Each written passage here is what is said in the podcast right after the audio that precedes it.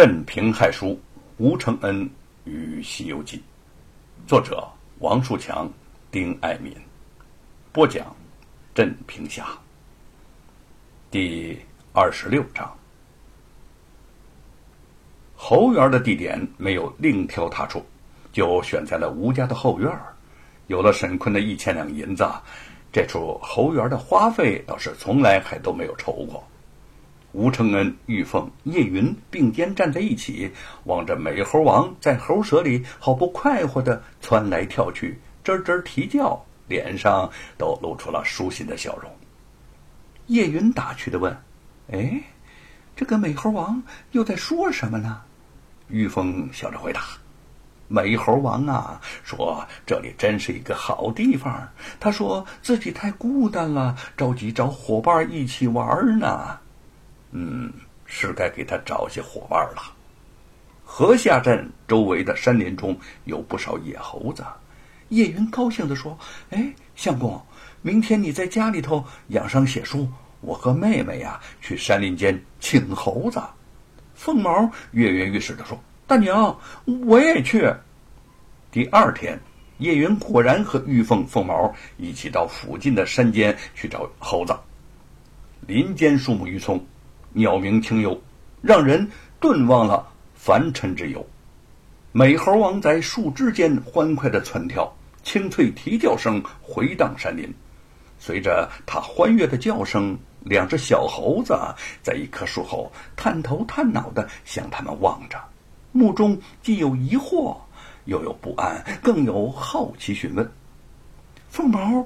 对着那两只小猴子招招手说：“小猴啊，来吧，来呀，到我家去吧，我家呀可好玩了。”他热情洋溢，满心欢喜的想上前去抱那两只小猴子。那个小猴子却吓了一跳，慌乱的窜上了树。凤毛失望的撅起了嘴，美猴王跳了过来。安慰的对他叫了两声，又对那两只猴子吱吱吱讲个不休。同类果然比较容易沟沟通。美猴王这么一通的宣传，那两只小猴子便慢慢的跳到了凤毛的身边。叶云打开竹篓，他们也并不抗拒，只是从竹篓的上方露出四只咕噜噜乱转的眼睛，好奇的打量着凤毛。凤毛高兴的大喊起来了：“我们请到猴子喽！请到猴子喽！”三个人高高兴兴的又向深山里走去。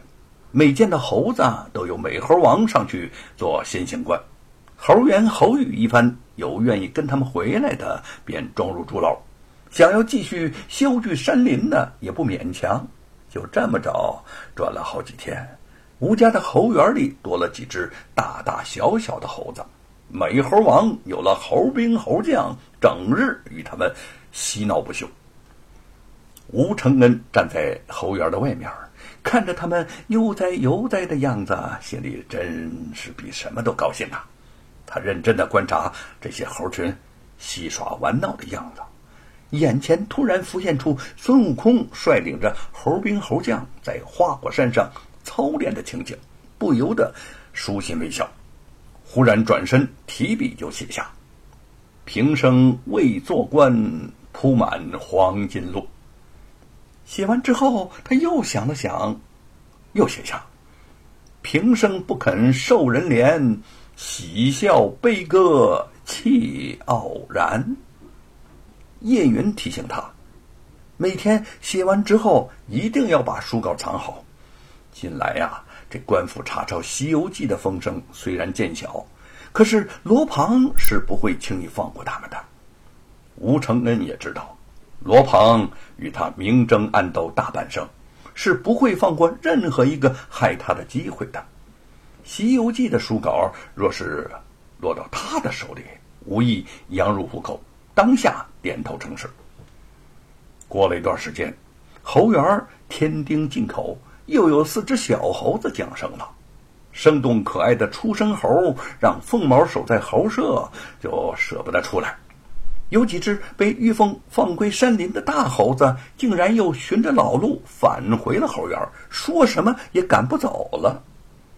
吴承恩感慨地说：“ 哈哈，那就由着他们的性子吧，他们的性情刚烈，不可强扭意志啊。”叶云笑着看了他一眼，说：“ 哼，就像你一样。”吴家的猴园越来越兴旺。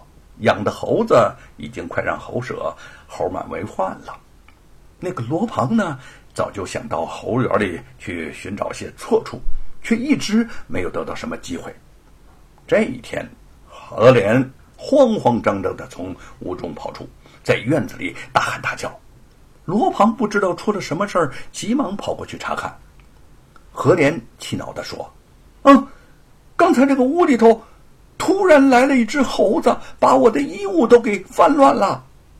话音刚落，一只大猴子配着何莲的一件花上衣从窗子里头窜了出来，摇头晃脑的蹦跳着就走了。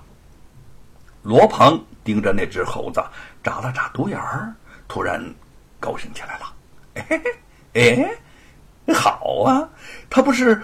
吴承恩家的那只什么神猴吗，这机会来喽！来什么机会了？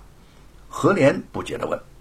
罗庞得意的说：“哼，吴承恩这只倔猴子这次回来，在家里建造什么什么猴园起来了。咱们呐，就到吴家以抓偷衣服的猴子为名，趁机查找《西游记》的手稿，报给官府。”治他死罪！哎，何莲大笑起来。他不喜欢猴子，听到有人养猴子，顿觉奇怪可笑。罗庞招呼了几个家丁，兴兴冲冲的往猴园那边赶去了。